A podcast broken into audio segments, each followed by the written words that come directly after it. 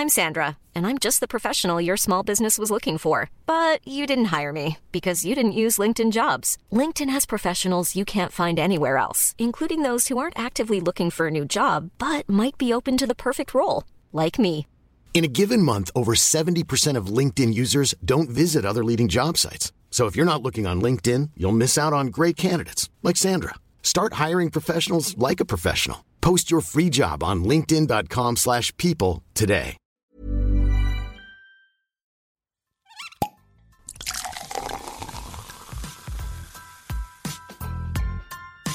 Eine Frage des Geschmacks.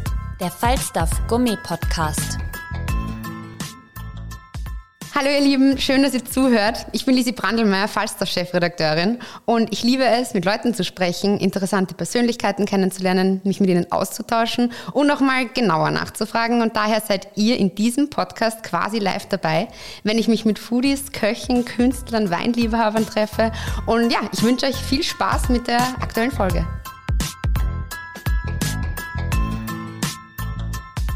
So, es ist endlich wieder soweit. Der nächste Podcast, die nächste Podcast-Folge äh, steht an. Und heute sitzt mir gegenüber ein Multitalent. Er ist Gastronom, äh, hat mehrere Restaurants, Hotel, eine Kochschule und äh, hat auch schon für McDonald's Burger kreiert. Toni Mörwald ist da. Schön, dass du da bist. Danke, Danke für die Einladung. Sehr, sehr gerne.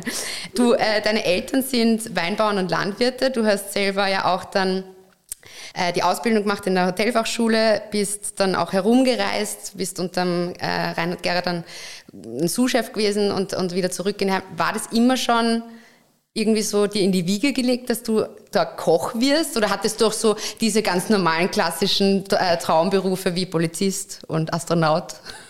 Na, weder Polizist, weder Astronaut und das ist auch gut so.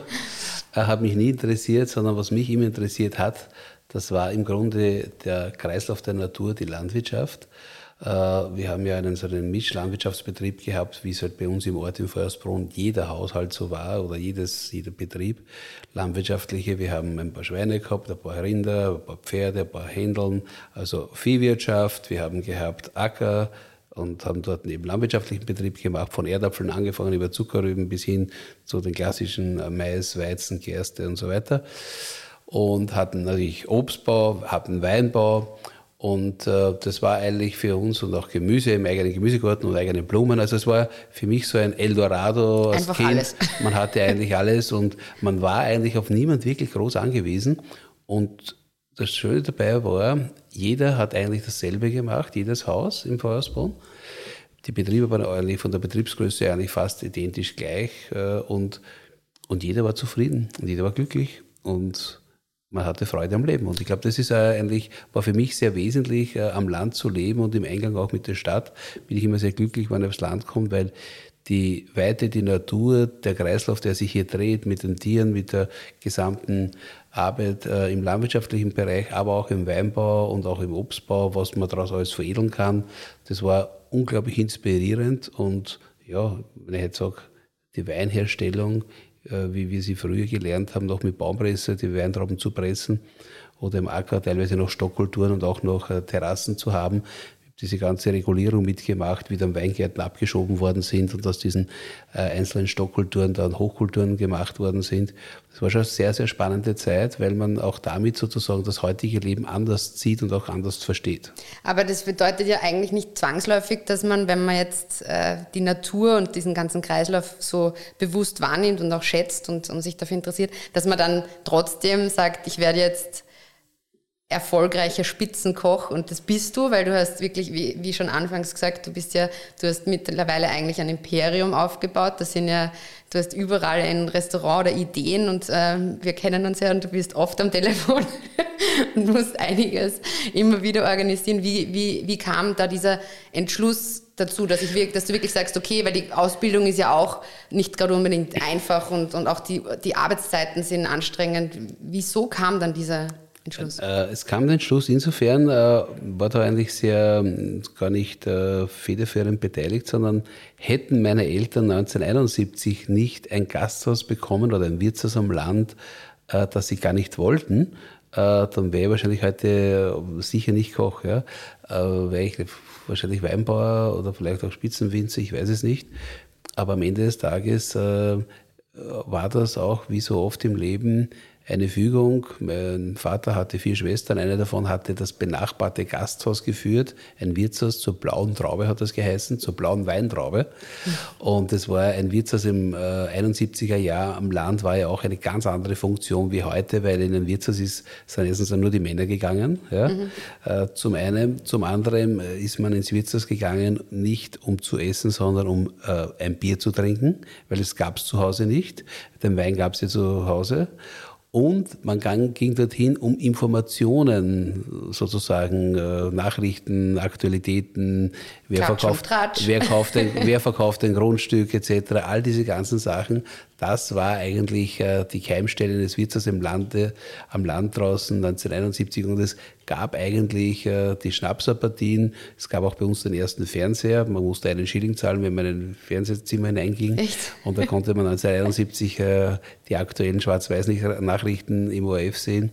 Und ja, und da gab es dann hinterher noch das Testbild, weil es gab nicht 24 Stunden Fernsehen, nämlich nur begrenzte Zeit.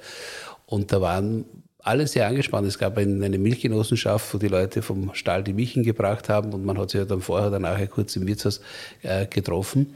Und als dann 1971 meine Eltern ein Gasthaus bekommen, die keines wollten, hat mein Vater gleich einmal beschlossen, dieses Gasthaus einmal mit dem Caterpillar niederzubaggern, äh, weil er will kein Wirtshaus und kein Wirt sein. Und dann kam die Ortsbevölkerung und sagte, das kann man nicht machen, der heißt auch Anton, so wie ich gesagt, Toni, das kannst du nicht machen und wir helfen dir wieder beim Aufbauen. Und dann haben alle zusammengeholfen und hatten wieder so ein kleines Gasthaus aufgebaut in die 70er Jahre. Du bist der Spitzenkoch, das muss man nicht jetzt irgendwie thematisieren groß, weil das ist eine Tatsache. Aber fühlst du dich, kannst du sagen, du bist irgendwie beides? zu gleichen Teilen oder bist du irgendwie vielleicht sogar ein bisschen mehr zum Gastgeber? Ich glaube, dass das Entertainment oder der Gastgeber auch eine Passion ist, die meines Erachtens sehr viel zu gering bewertet ist, weil ein, ein, guter Gastgeber macht ein Fest oder ein Essen erst richtig ein Essen zu einem vollkommenen Essen, weil mhm. man noch nur so unglaublich toll kocht, aber dann die Art und Weise, wie man das zelebriert, präsentiert, wie man das zusammenfügt, wie man die Leute motiviert, äh, das ist, äh, das habe ich auch lernen müssen. Das war nicht angeboren oder so, sondern es ist auch ein Prozess gewesen, der sich aus der Herausforderung gegeben hat. Und nachdem ich das Glück hatte, unglaublich viele Menschen kennenzulernen, hat sich natürlich immer wieder neue Gastgebertätigkeit für mich gegeben und aus mhm. der habe ich sehr viel gelernt. Aber dein Motto ist ja Essenszeit ist Lebenszeit, das ja. heißt, es dreht sich auch bei dir immer, also gibt es auch irgendwann einmal einen Moment, wo du einfach nicht an die Arbeit, an das Essen, an das Management von den ganzen Mitarbeitern denkst Gibt es eigentlich nicht, muss ich sagen. Gibt es eigentlich überhaupt Flugmodus nicht. Flugmodus schaltest. Gibt es überhaupt nicht. Äh, das Essen, und ich sage immer, die Ess- und Trinkkultur ist die älteste Kultur der Menschen. Sie gehört auch täglich gelebt und gepflegt und sie ist auch ein Lebenselixier. Die Frage ist immer, wie geht man damit um, wie, wie intensiv pflegt man sie oder wie ausgewogen. Äh, aber sich äh, mit dem essentiellen Themen zu beschäftigen, das ist ja auch das Traurige in unserer Gesellschaft mittlerweile, das Essen, das klingt ja gerade, wenn ich mit einem Magazin wie Falstaff hier rede, sehr paradox. Und wenn man den Fernseher auftritt, es wird wieder gekocht. Und im Grunde, die Menschen beschäftigen sich viel zu wenig mit Essen. Ja? Mhm.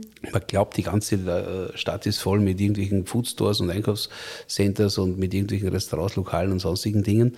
Und da glaubt man alle, und wenn man den Fernseher einschaut, an die Magazine, gibt es so viele Magazine über Essen und Trinken, und am Ende des Tages, so wenig wie aktuell selbst gekocht wird, war es noch nie. Mhm. Corona war jetzt eine kleine Ausnahme. Ja, da mhm. haben die einen oder anderen ein bisschen aktiver wieder ins Kochgeschehen eingesehen. Wenn Menschen mehr selber kochen, beziehungsweise selber mit dem Thema Esskultur sich auseinandersetzen würden, würde es ihnen mental besser gehen, es würde mhm. ihnen körperlich besser gehen, es würde ihnen auch geistig äh, äh, und auch gesellschaftlich besser gehen die Vielzahl von unglaublichen Auswüchsen, von Ausgrenzungen und wenn man halt über Essen spricht, ach Gott, das Essen ist ja ganz ungesund. Ja. Das ist wie bei der Arbeit. Ja. Freizeit ist super, Arbeit ist ganz, ganz schlecht. Ja. Und daher, äh, man muss da überhaupt einen Prozess, ist ja auch ein, ich sage, Essen ist auch ein politischer Auftrag, meiner Meinung nach, weil äh, das, was wir aktuell vorfinden, gerade, wir leben im schönsten Land der Welt in Österreich. Ja. Im Paradies leben wir. Nur die da leben, sehen das alle gar nicht so. Aber das ist immer so, wenn man Und das Raum, ist ja. für mich eigentlich sehr äh, ein bewegender Moment, wo ich mir denke, wenn man in Österreich unzufrieden ist, ja, dann da muss man sich wirklich einmal in den Spiegel schauen und sagen, warum bin ich so? Ja? Und das hat leider wieder eine Ursache. Sag mir, was du isst und ich sage mir, wer du bist. Ja? Das mhm. ist schon, da liegt schon viel dahinter. Und wenn man bewusst die Dinge, ob das eine einfache Kost oder ein einfaches Grundprodukt, ob das ein Erdapfel ist, eine Zwiebel ist, äh, Gemüse ist, eine Karotte ist, man kann mit allen etwas anfangen, aber was man im Grunde, glaube ich, beim Kochen ganz essentiell äh, äh, selbst einen immer wieder auffallen muss, äh, Gefühl und Geschmack kannst du nicht kaufen, alles andere kannst du ja kaufen. Aber Gefühl, diese zehn Fingerspitzen, dass du Dinge richtig temperierst, richtig gast, richtig abschmeckst und am Gaumen auch den Gaumen ständig trainierst, äh, das Bewusste am Essen, das macht eigentlich, eigentlich ein zufriedenes Leben aus, wenn man die wenigen Dinge, die man vielleicht zu sich nimmt, aber mit unglaublichem Genuss und mit unglaublicher Zuneigung. Daher sage ich immer, Kochen ist Beziehungsmanagement. Das hört sich mhm. auch sehr, vielleicht ein bisschen, denkt sich jeder, was hat Kochen mit Beziehung zu tun? äh, ganz im Gegenteil, es hat wahnsinnig viel mit Beziehung zu tun. Nicht nur, dass Liebe durch den Magen geht, sondern äh, die Beziehung, wie baue ich, wie, wie schätze ich das wertvollste äh, Lebensmittel der Welt, Wasser wie gehe ich damit um? Ja? Wie, äh, was mache ich daraus? Wie verschwende ich oder wie, wie kann ich das damit auch aushalten? Und was fällt mir dazu ein? Und wenn ich heute das Produkte sehe und ich gehe am Markt, dann sehe ich gewisse Dinge, da fallen mir so viele Sachen ein, was ich damit machen kann. Damit ist man, regt man den Kopf an, das Hirn an und sage über alles, was über Hirn, Herz und Bauch äh, dementsprechend synchronisiert wird und dann auf einem Teller kommt, hat eine Identität. Und wenn Essen Identität hat, dann gibt es einen Menschen auf diesem Globus von den 8, 9 Milliarden Menschen, die es gibt, denen das schmeckt, nämlich du selbst. Mhm. Und dieses Unikat, diese Individualität und dieses, diese, diese, diese, dieser Charakter eines Menschen, diese Unterschiede zu erzeugen, das macht das Ganze erst richtig spannend und lebenswert. Aber Gefühl und Geschmack kann man natürlich nicht kaufen, aber man kann es zumindest vielleicht lernen. Äh, du hast gesagt, du hast drei Töchter. Wie bringst du ihnen die Liebe zu den, zum Essen oder zu Produkten, die Wertschätzung bei? Und gehen sie auch in deine Richtung? Oder? Indem das alle drei Töchter, das ist eigentlich eine sehr interessante Frage alle drei von Kindheit auf wurde das ja, was ich auch sage und auch äh, lebe, dass wir, wir sagen unter anderem, äh, die gesundeste Form der Ernährung äh, ist äh, Sex tut gut, sechs Mahlzeiten pro Tag. Ja? Umso öfters was du isst, umso öfters wirst du auch die Dinge, äh, bist du auch anspruchsvoller, bist bewusster, du wirst grammierter. Also die Antonia, meine älteste Tochter, beschäftigt sich so wahnsinnig auch mit Ernährung und probiert da unterschiedliche Sachen immer wieder aus.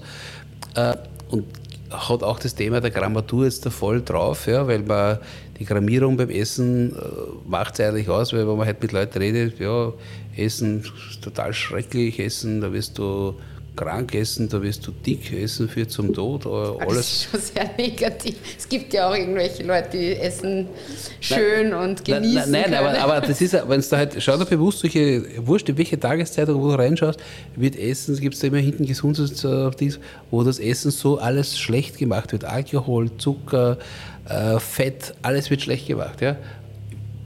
überhaupt kein, Entschuldigung, ich bin in einem landwirtschaftlichen Betrieb aufgewachsen, sondern Schweineschmalz herrlichstes Fett überhaupt. Es ja? schmeckt auch herrlich. Ja, schmeckt auch herrlich. Und daher meine ich, und das äh, haben unsere Töchter immer mitbekommen, und die kennen das von, von klein auf, unglaubliche äh, intensive Form von Geschmack.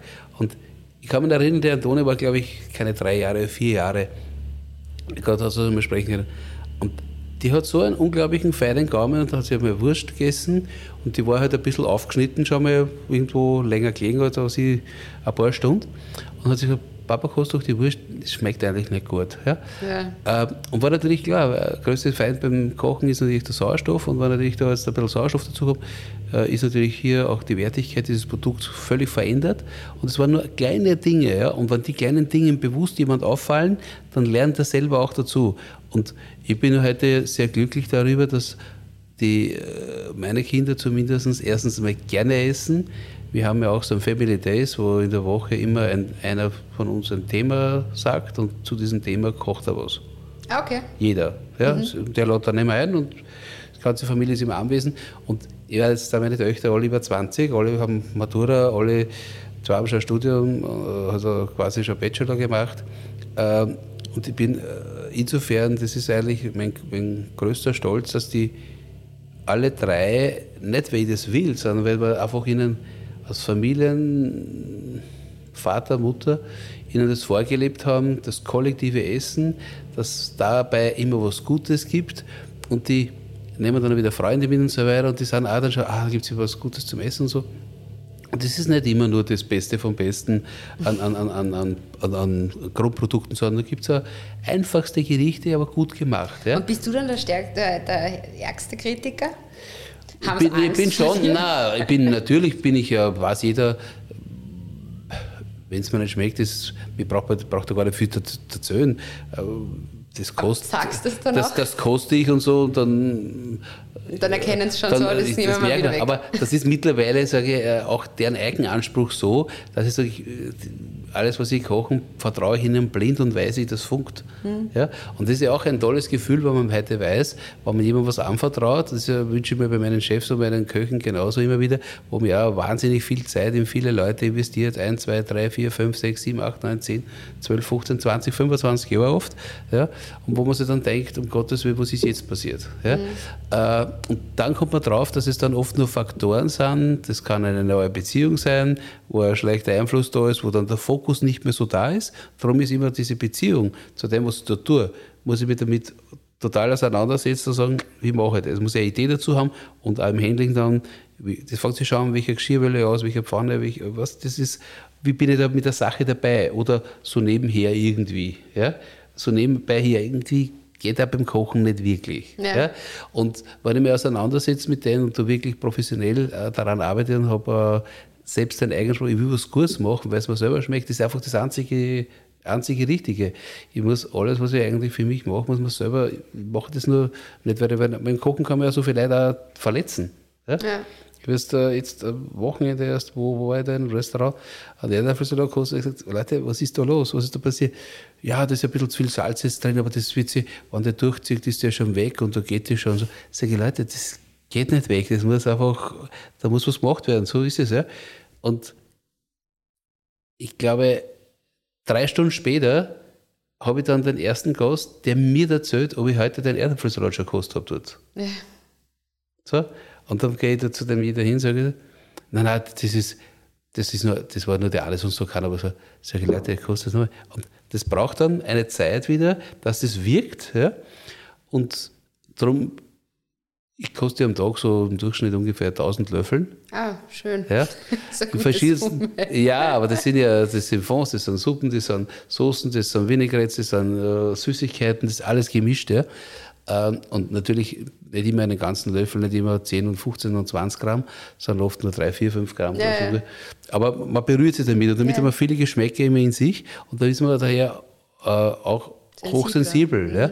Und darum sage ich aus einer Köche, wenn man grundlegend äh, den Job lange und auch ernst macht, äh, gute Verkoster, ob jetzt beim Wein oder bei Champagner oder bei diversen anderen Produkten, Warum? Weil sie eine unglaublich hohe Sensorik-Registerausprägung haben Übung und es zuordnen können. Ja? Mhm. Und das ist ja, glaube ich, das Allerwichtigste, alles, was dann in dieser Festplatte abgeht, dass man es zuordnen kann und dann abrufen kann. Und diese Geschichte kann man trainieren. Das ist so wie mit, weiß ich nicht, Telefonnummern.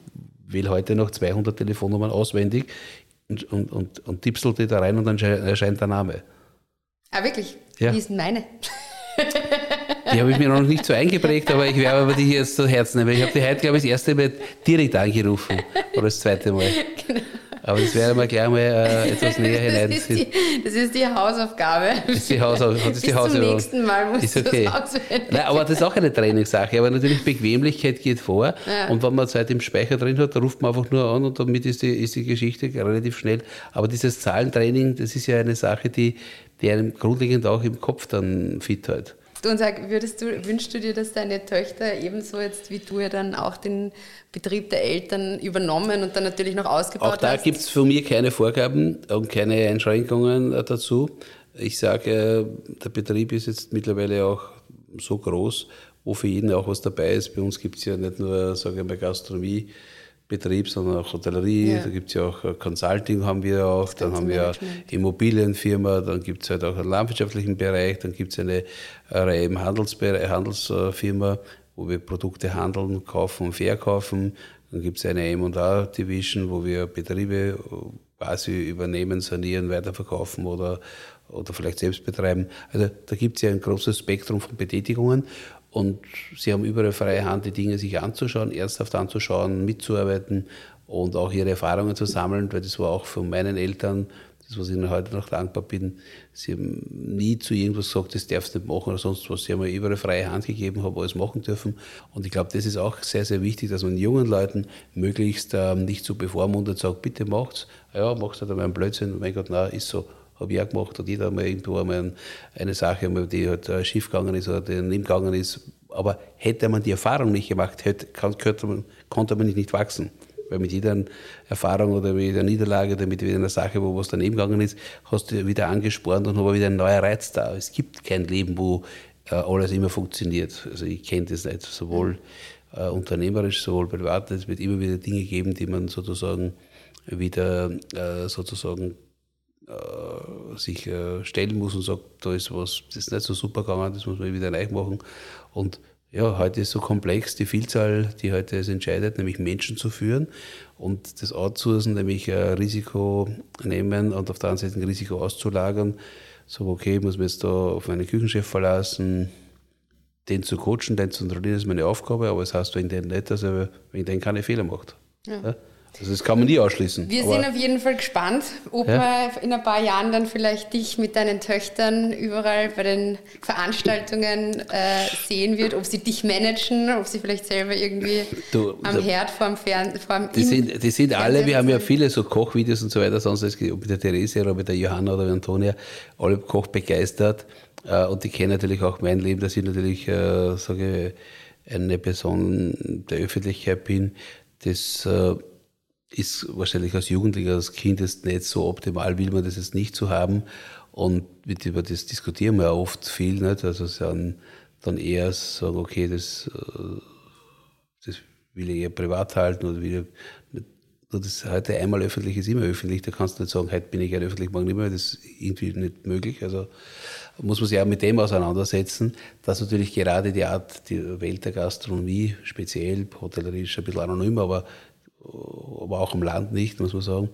Aber Gastronomie ist halt doch und Restauration auch ein Leben natürlich, das sie über, über die handelnden Personen auch verkauft. Ja, mhm. Das heißt, du kannst zwar sagen, ja, ich bin der Koch, aber wie das, das keiner weiß oder das ist fast nicht möglich. Warum? Weil die Identität im Vordergrund steht und wenn ich die Identität verkaufen muss, muss ich ja sehen, wie das ist. Genauso wie wir sagen, wir kaufen zum Beispiel keine Lebensmittel von Menschen, die wir nicht kennen. Mhm. Also wir kaufen keine anonymen Lebensmittel. Ich will überall ein Gesicht dazu sehen, eine Person dazu sehen, da weiß ich, wie die ausschaut, dann fahre ich da mal hin, wo der wohnt, dann weiß ich, wie der produziert. Und dann brauche ich dazu kein Zertifikat, weder von äh, irgendwelchen äh, Zertifikaten, wo sagt, ja, der ist so und so zertifiziert und deswegen kaufe ich das, sondern wenn ich den Menschen kenne, und wir haben doch über 300 äh, Bauern und Lieferanten, Kleinstlieferanten, die kenne ich alle persönlich und mit denen habe ich irgendwann einmal einen, einen Kontakt gehabt und habe den Betrieb einmal angeschaut und damit weiß ich, wie, das, wie der tickt, wie der funktioniert. Ja. Und wenn es da ein Thema gibt, dann sagt bei uns halt einer, nein, dann können wir mal kaufen, weil das ist nichts. So rufe ich den an, sage ich, du hörst, was ist für ein Thema? Ja. Dann sagt er, ja, weiß ich keine Ahnung, habe ich von meiner Frau getrennt oder ich habe, keine Ahnung, äh, habe leider einen Mitarbeiter verloren oder sonst was. Gibt meistens einen ganz schnellen Grund. Ja. ja. Aber natürlich, wenn man nicht drüber redet, weiß man es auch nicht. Und dann, ja, dann sagt man in der anonymen Welt, passt nicht, interessiert mich nicht. Aber es ist ja gut zu wissen. Das heißt, du kennst alle. Das heißt, ich darf mich freuen, wenn ich das nächste Mal in Feuersbrunn bin, ja. auf Besuch, weil dann kriege ich wieder herrliches Essen wie genau, immer und genau. von Bekannten und den besten Produzenten und Zulieferern und so weiter. Ich danke dir vielmals, dass du da warst. Ich danke dir für die Einladung. Für es war sehr erfreulich, dass ich äh, Falstaff Podcast mitmachen durfte und äh, freue mich schon auf die unglaubliche belebende Zukunft im gesamten Falstaff.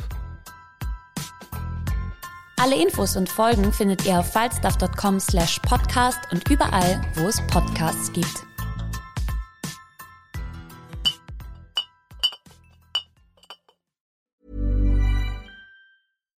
Deserves the best, and there's no better place to shop for Mother's Day than Whole Foods Market. They're your destination for unbeatable savings, from premium gifts to show-stopping flowers and irresistible desserts. Start by saving 33% with Prime on all body care and candles. Then get a 15-stem bunch of tulips for just $9.99 each with Prime. Round out mom's menu with festive rosé, irresistible berry chantilly cake, and more special treats. Come celebrate Mother's Day at Whole Foods Market.